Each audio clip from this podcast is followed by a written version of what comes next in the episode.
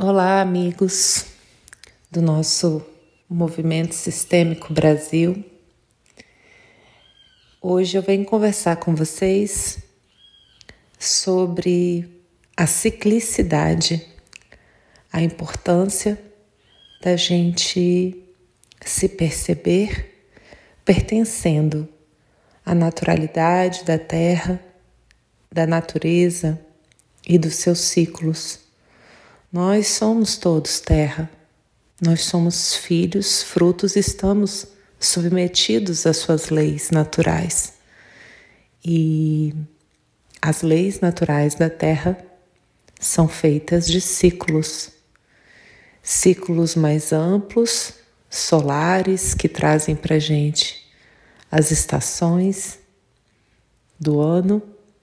A gente tem também os ciclos lunares mensais que trazem aí as quatro luas com tudo que ela movimenta nas marés, não só externas, como também nas nossas águas internas, já que somos compostos desse elemento, estamos naturalmente submetidos a esses movimentos e a esse sentir. Mulheres e homens igualmente. E nós, mulheres, ainda temos o nosso ciclo menstrual.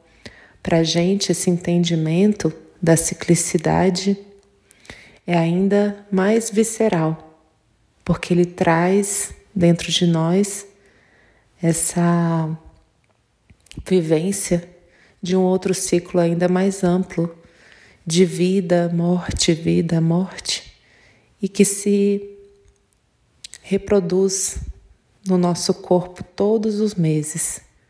Quando a vida não vinga, o nosso endométrio descama e deixa ir, né? Esse esse colo antigo que não se realizou nesse endométrio que escorre no sangue da vida mensal para novamente se renovar num novo colo para receber uma possível nova vida.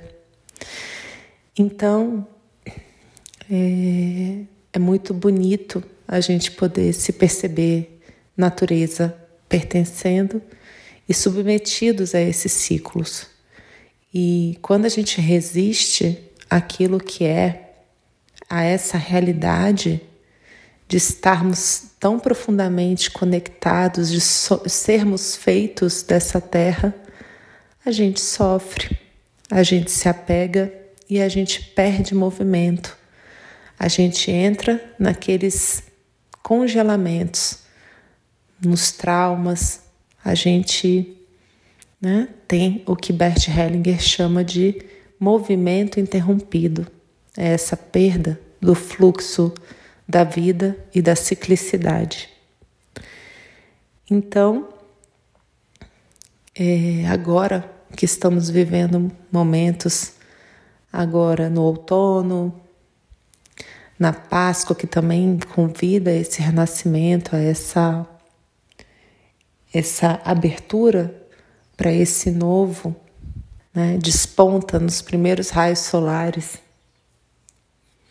trazendo aí essa noção de que sempre há um renascer nos lembrando, né, por meio das datas e por meio dos ritos de passagem, das celebrações, né, nesse, nesses novos inícios que sempre nos chamam a seguir, para a gente se lembrar que somos natureza e que por meio do encontro de uma mulher com um homem, o novo vem.